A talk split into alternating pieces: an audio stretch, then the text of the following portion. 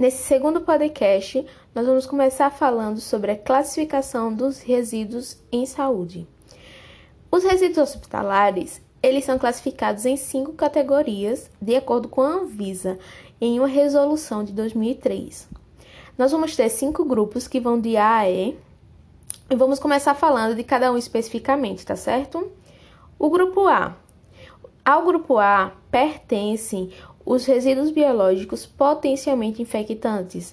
São aqueles que possuem é, a presença de agentes biológicos e que apresentam risco de infecção.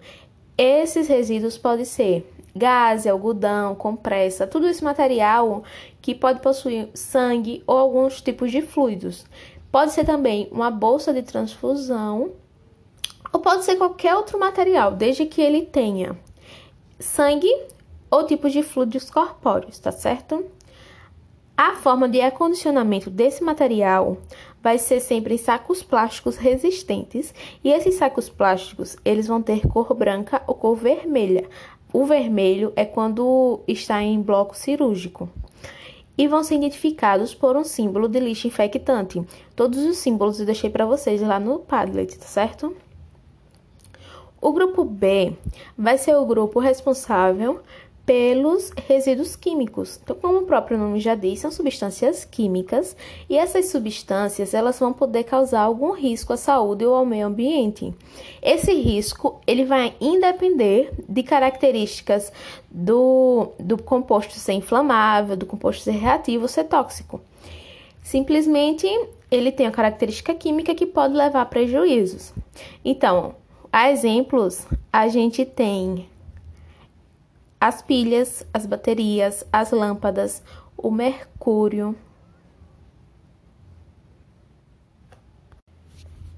Bom, o grupo C é o grupo de materiais radioativos.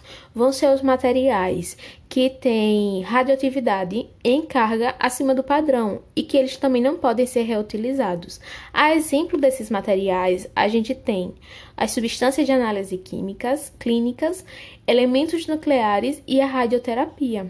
A forma de acondicionamento desse material eles necessitam de um selo de identificação mostrando que eles são materiais de radioatividade. E o descarte, ele vai ser através de galões azuis, que são conhecidos como bombonas. E vão ser forrados com sacos plásticos ou com qualquer outro material que seja bem resistente. A gente tem o grupo D. Quais vão ser os, os lixos do grupo D? Vão ser os resíduos comuns. Então, todo resíduo comum vai estar dentro do grupo D. O grupo D, praticamente, para a gente, é a coleta seletiva, que a gente separa lá nas cores, certo?